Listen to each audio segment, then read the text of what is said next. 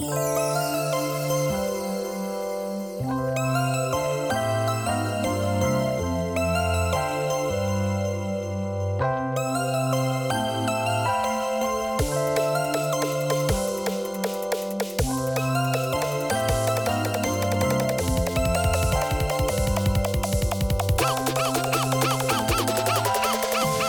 れ様でした。お疲れ様です。今週この間、平日休みあったじゃないですか。ありましたね。はい。中日、火曜日。そうですよね。なんか暇だったんで、あの、フラット平和記念展示資料館ってとこに行ってきたんです。ほう。新宿にあるんですけど、あ新宿にあるんですか？そうそうそう。西新宿に、いろいろビルあるあるじゃないですか、あの辺。はいはい、ありますね。うん。そのビルの中にあるんですけど。あんな、その都会のど真ん中にこんな平和を記念する、そうそう、記念資料の、館がある記。念はあれですからね、あの、祈る方の祈る方の記念記念ですからね。いや、めっちゃ良かったですね。あ、そう。たまにうんもう一回行こうかなって感じ。あの、戦争にまつわるいろんな、あの、本物の赤紙とか、あ、はいはいうはい。ん、うん。実際に兵士が持ってた私物とか、なんかそういう、実際配られたはい。紙とか、そういう、えうんー。あと、身につけてた服とか、うん。袋とかそういうのとか。はいはうん、い。まあ基本的にはあれですよね。その戦争にまつわるものが、えーと展示されてるそうですね。場所。大体、日中戦争から、えっ、と、終戦してから、ソ連の方で、あの、まだ返してもらえなかったあ人たちのね、そこの時代ぐらいまでかな。なるほど。あの、なんか、対戦というよりは、結構その、もう、あの、日本史における、あれ、近代史における戦争にそうそうそうそうまつわるもの。そうですね。なるほどね。あじゃあ、まあ確かにいろいろ、確かにねそうなると、結構歴史が深いものが見れるそうそうそうですそうよ。ね。100、何ね、100年ぐらい前とかの。そうなんですよね。うーん結構やっぱりそのリアルな展示物多くて、グッとくるものが多かったですけどね。はいなんか、はいうん。そうそう、すごい人いなくてね、もうなんかもう。あのーまあ、こういう状況もあって、うんさらにいなそうですよね、人がね。そうそうそう。でも、あうのん、子供連れの家族もいて、はい子供と行くと、まあでもわ、まあわかんないと思いますけど、うんただまあいいと思いますね、教育にはね。なんかなんかその、戦争中の資料で言ったら、なんかいわゆるその、なんていうんですか、あのーまあ、戦闘機のどうちゃらがあったりとか、うん。戦艦ヤマトがどうちゃらがあったりとか、なんか模型があったりとか、そういうのもあったりするんですかあ、ジオラマとかはありますけどね。じゃあうん結構ね、そうそうそう。したらね、ただなんか、戦艦とか、そういうこう、なんだろうな、見方によってはかっこよく映るような、そういう、うん。あの、視点のものはなくて、どどっちかというと、なんかこう、胸が痛くなるような展示物が多かったですね。あ、なるほど、うん。なるほど、なるほど。うんまあそうか、平、まあそうだよね。平和を祈るとこだから、そうそうそう。かかっこよく思われちゃ困るんですよね。まあまあまあ、うんもともとそういうかっこよくね、思うのは、ちょっとね、その、確かに前提ダメなものでもあるとこはあるしね。うん。なるほどね。だ子供がこう、どっちかというとこう、わーっていう感じっていうのはもうちょっとこう、渋い。そうですねし。だいぶ渋いと思いますだいぶね。うん。うんなるほどね。うん。こう自分のちっちゃいその子供が死んでしまって、その子供、子供が使ってたそのおむつで作ったワンピースとかなんかそういうのがあったりとか。なるほど。うん。だから結構、あれだよね。ちゃんと学べる場所ですね。そうそういう意味で表面的に捉えるというよりは、その悲惨さみたいな、そううんそうそういうのもちゃんと感じれる。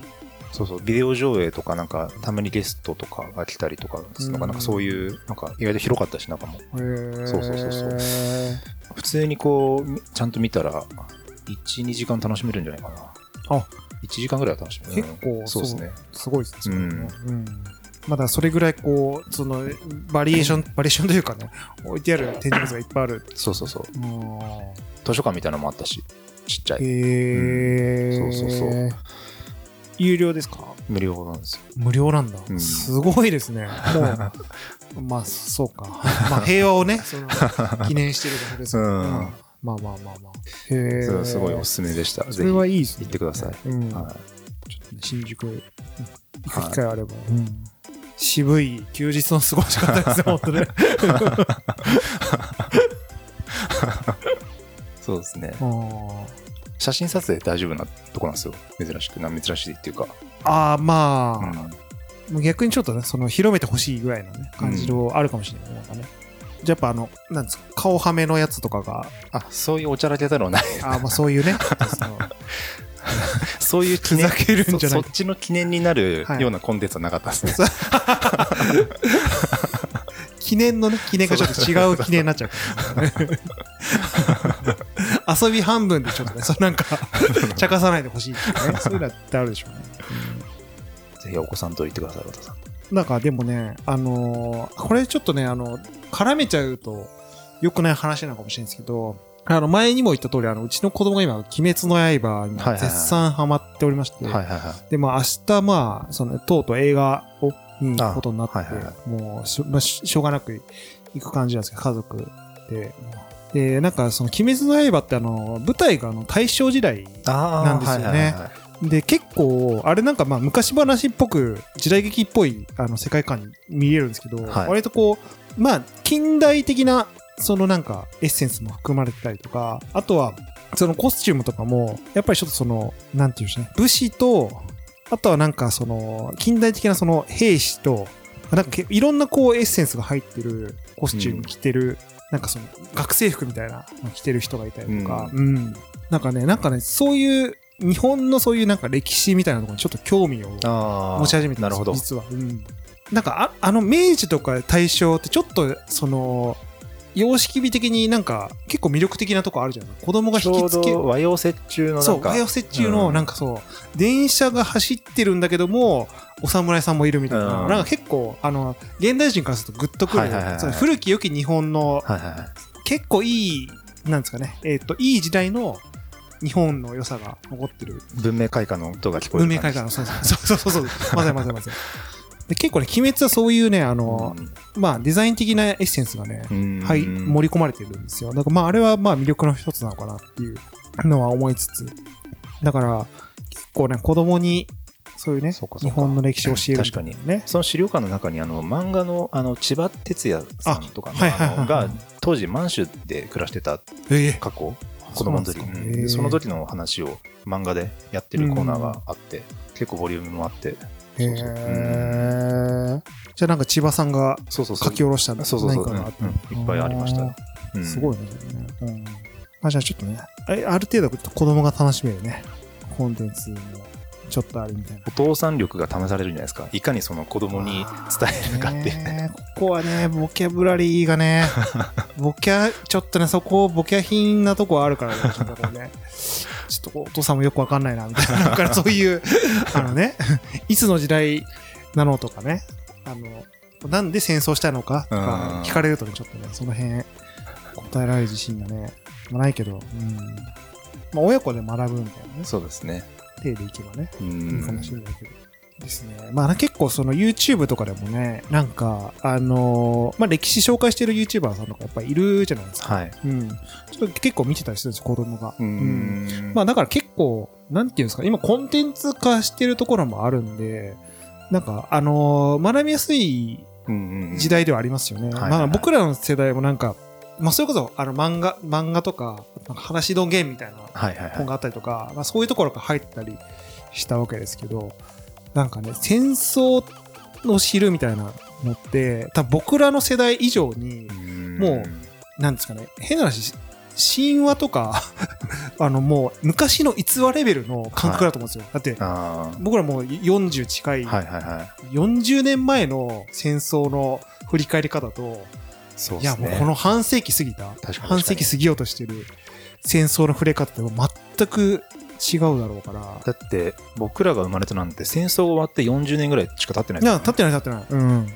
そのね、あの、重みをこう比較しちゃいけないんだけど、うん僕らの子供の頃って、すごい戦争のことをフィーチャーするテレビ番組とか、やっぱりその、終戦記念日とかに、うん。結構メモリアルなうん。空気になってたじゃないですか。うん。まあ今はなんかまあ別に、今も今で残ってはいるんだけど、ちょっとその、世代が変わっちゃって、うん。捉え方が変わってる気がしてて、うん、まあ知らないでしょうし向き合う機会ないでしょうし。あであれだからあのー今学校でだって日本史ないんだからあ。社会っていうのがあそうなんですか。今ないなくてうちの子供のね。社会がない。うんへえ社会ないんですよえ、じゃあどういう科目で勉強するんですか？えっと、あ、でもね、あの、あ、歴史を？歴史とか。あ、まあ多分、あ、まあだから歴史っていうジャンルが今ないのかなと思いますね。僕らの時代って社会科っていう中にいろいろ入ってましたよね。入ってた。で、中学行くとさ、歴史、日本史とかさ、世界史とか分岐してくるんだけど、そうですね今、ないんでしょ？確かね。あ、そうなんですね。うん。だから、あの、社会とか理科、物理系はいはいはいはな全然ないんですよ、今そう。だから、そもそも教えないってことですか？まあ、なんか、わかんない。ちょっと科目はわかんないけど、そういう日本のなんか社会、あー日本の歴史に触れる、なんか、あの、そういう授業はあるのかもしれないけど、んまあくくりとしてそういうのがね、今、どどうやらないらしいみたいな。うんだからますますその歴史に疎いあの子供たちが増えていくわけですよ。はいはいはいうんはだからね、俺結構ね、あの、いや、歴史ってなんか、あの、今さ、あの、まあ、僕ら今、すごいこう、歴史のそのね、うん YouTube 見たりとか、世界史のなんか調べたりとかうんしますけど、なんか結構今になってすごい大事だなって思うい。あれやっぱ年を取ると、あの、わかりますよね。な、なんでなんですか？昔なんであんなつまんなかった？やっぱり、年を重ねて、その社会の中でいろいろなものを感じるところの源流が、やっぱり歴史にあるってことに気づいてるからじゃないですか、僕ら大人は。あ子供の時って、その今生きてる現代社会と過去のつながりが分かんないけど、結そうなんだよね局大人になってから歴史勉強すると、あこうだから今まで僕が見てきたものってこうなんだってつながっていくから楽しいのかもしれないですよね。なんか、そうなんですよ。だようやくその点と点がこう線で繋がり始めて、そこを追い始める作業がうね、んできてくんでしょうね、なんかね。でまあなんかでも子供の頃からそういうとこをちゃんと教えれば、なんかもっと面白いのになと思うんですけど、うんこれまあ前々から話してますけど、もう流れでしか教えないから、そうですね。繋がんないんですよね、なんかね、本当に。感情移入はできないんです感情移入ができない、本当に。あの、だから人のさ、つまんない話聞かされてる、みたいな、そのなんか、あの、他人事としか聞けないような、あの話はいはいはい。の流れでね、話すんで、うんまあ興味を持ってないっていうのはあると思うんですけど、まあ、だからね、今はまあ、教育コンテンツはやっぱりネットとかにね、委ねねられてくるかもしれないですね。うん。まあ、そういうリアルなね、そういう、なんか、あの、資料館とかうん博物館とかに。ただ予備知識がないと楽しめないのはそうなんですよね。そういうまあ資料館と難しいからね。うんその、難しい成り立ちでできてるそうですよものでね。すもんね、戦争っていうのはね興味を持つ人はどういう順番で興味を持っていくもんなんですかね、歴史って。まあでも結構、遡っていく感じなんですかね、やっぱ。うーん、なんかその、生きていくと、何かしらこう、キーワードが出てくるじゃないですか。人軸とか、うんあとはその出来事軸とか、例えばなんか、あのーまあ、戦争関わらないけど、坂本龍馬っていう言葉を知って、そこで興味を持つと、はいはいはいなんで坂本龍馬は何と戦ってたのかとか、あそういう、あの、触れ方はするのかもしれないですね。僕の子供の頃とかやっぱりあの、偉人を紹介するテレビ番組とか多かったりとーか、あとやっぱ本でもさ、はいあの、やっぱりその人ベースで紹介してる本が多かったんで、そっからこうファンになって調べていくみたいなね、そっか結構ありましたけど、そうですうん。あとまあだからそれこそその現在ホットな社会問題とか、うんあの世界情勢とかのきっかけとかを調べていくと過去の歴史につながっていくじゃないですか、まあ、だ今だとね、大統領選やってるけどね。そのトランプがなると日本にどういう影響があるのかって考えたら それは当時のね話につながっていったりするし。そうそうそうそう。そうなんですよね。うんちょっとね、大統領選の話、ちょっとね、したいんですよ。なんか、いや、あれでも、もうちょっと掘り下げて話した方がいいいいですよね。なんか、あの、どっちを選ぶとどうなるかってあるじゃないですか。はいはいはいはいあの結構シナリオが分かれてて、はいなんかその辺はね、ちゃんとメディアが本当は伝えないといけないと思うんですけどね。なんか、全然そういうの言ってないから。あの、不正がどうちゃらとか、なんかそういう、なんかね、そういういじり方しかしてないんで、なんか、ちょっと、なんかね、ゴシップみたいな、さあ、ね盛り上がり方するからさ。確かに報道でね日本にとってどっちがっそうなんですよ。て話あんまないですよね。あの個々言ってるシーンはよく見えるけどそのワードショーとかでね。コメンテーターが、ねただなんかうんないですよね、いや、なんかさ、あの、は、なんかね、あの、確信に迫んないことを結構言ってるような気がするんですよね。はいはいはい。やっぱ絶対この問題の裏にあるのは中国との関係性っていうのは絶対もう避けては通れないうん。話なんですけど、なんかその辺なんかあんまりちゃんとこう、なんかこう つ伝えてこないですよね。なんかこう、やっぱり言っちゃいけないラインがあるなまあやっぱと思うんですけど。右寄りの人はトランプさん好きな人多いですよねなんとなくそうですね。で、割と日本国民は、あの、やややっぱトランプ寄りの、うんっていう思考が強いみたいですね。うん。なんか、その大統領選もそうですけど、この間、大阪都構想もあったじゃないですか。ありましたね。あれもなんか、どっちの意見聞いてても、いや、で、なんか結局わかんないというか、その、わかんないですよね、あれね。その本当に何なんだろう、うん、結局わかんなかったです、僕は。うんあの、実際のところ、どういうふうにしたいのかが、いやどっちも。どっちもね。でなんなんとなく反対派って、こう、維新に対するアレ,、アレルギーを感じる。とこで、僕は印象はあるんですね、そこで。うん、なんか、なんかその悪い意味での政治っていう世界の、いわゆる政治っていう言葉の中で収まってる感じがして、結局だからそれを実現したところで、あの、どういう、どうなるのかっていうのを、うん、そうそうそうなんかその議論が置き去りになるそうっ。ていうようなね、感じは。まあ、僕はその、なんだろう、大う阪ん。府民じゃないから、うんあちょっと一言にはなっちゃいますけど、そういう都構想を見てみたいなっていう思いはありましたけど、うん。ただでも、二次行政を解消するっていうところしか、そのメッセージとして伝わってこないじゃないですか。だけど、実際何がどうなってどうなるのかって多分みんな分かってないと思うん いや、ですよわかる。そ、そそれだけ取り上げられてもうんわかんないですよね。で、実際、松井さんと吉村さんが、うん。のコンビで二次行政が解消されてきてるらしいじゃないですか。あ、そうなんですか。だからこ、そ、解消されてるんだからうん、都構想。別にやんなくてもってよくねいうのもあったり。り、皮肉な話であったりとかするみたいで、結局何、何なのか僕は、なんかもともとそんなメッセージ性だったんですかね、なんか うん。都都構想ってね。なんかもうちょっと大きい、なんかブループリントというか、なんかもうちょっとうん。ね、青写真があったんじゃないですかね、なんか、あの、大阪として、あ、そうですよね。その、だだから、今後どうしていそきたいかみたいな。その僕らがその未来に対して投資できるかどうかっていうと難しいから、やっぱり今ののこの状現実的な？況をどうはい変えるかっていうところのメッセージに終始してるのかな、なるほどやっぱね。あの、すごく局所的な課題だけを抽出して、これを課題だから変えたいですとう。ん。それ言っちゃうとなんか分かんなくなっちゃいますよねなんかね。うん。ちなみに僕、新潟出身ですけど、はい昔、新潟にもあったの知ってます？僕、それ知らなかったんですけど、え？あの州構想があったんですよ、新潟って。州構想？新潟県と新潟市の二次行政が問題になって、で、州の構想があった時期、えっとね、10年前ぐらいじゃないかな。はいはいはいはい。で、結局、州構想を目指す中で、新潟県知事と市長が手を組んで、あの州構想を進めてる中で、うん手を組んだから二重行政がどんどんなくなっていったんですよ。だから、はいあ州構想なくてもいいよねってなって立ち消えになったんですよ。ああ、なるほどね。うん。だからなんか理想なのかもしれないですね、そういう形がね。あ、まあ、いや、で本当にゴールがそこなら、あの、なんていうその、あの、あの、課題の、その二重なん、そのね、あの、いろんなこう、うん。不手際みたいなところの解消なら全然いいと思うんですけどね。ただなんか、そう新潟として州にすると、うん。かいろんなその周知活動とかブランディングとかそういうのできていくとか、なんかもうちょっとその、とと都市のデザインとしてこうしていくとかしやすいとかあるじゃないですか、なんかそういう。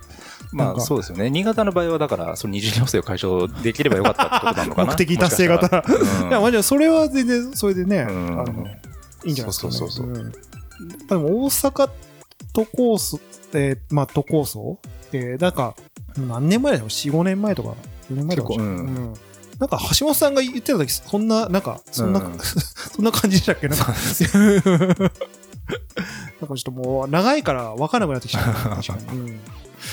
そんななんか、スケールの小さい話だった。ちょっとそう確かにねなん。かね、分かんなくなった。うんうんなんか、であれば別にやればっていう、なんかね、なんかその、うんそう、なんか二重行政の解消であれば、やればっていうか、まあそこ本当はね、本質じゃないんでしょうね。だまあから本当は、でしょうね。あのね。うん結局ね。うん。いや、これね、ちょっとね、また真面目な話用意しちゃってるんですよ、アフターショー。もうちょっとね、これね、そうですね。ふざけていきたいんですけど、うん。まあちょっとね、はいはい。今日4本撮りなんで、あそうですねはい。ちょっと、この辺で。このアフターショーもあの次週になっちゃってるんで。あ、そうそうそう。あの、この繰り越しのリズムをね、ちょっと解消しなきゃいけないっていう。そうそうそうはい。なので、もう今日は終わります。はい疲れ様です。ありがとうございました。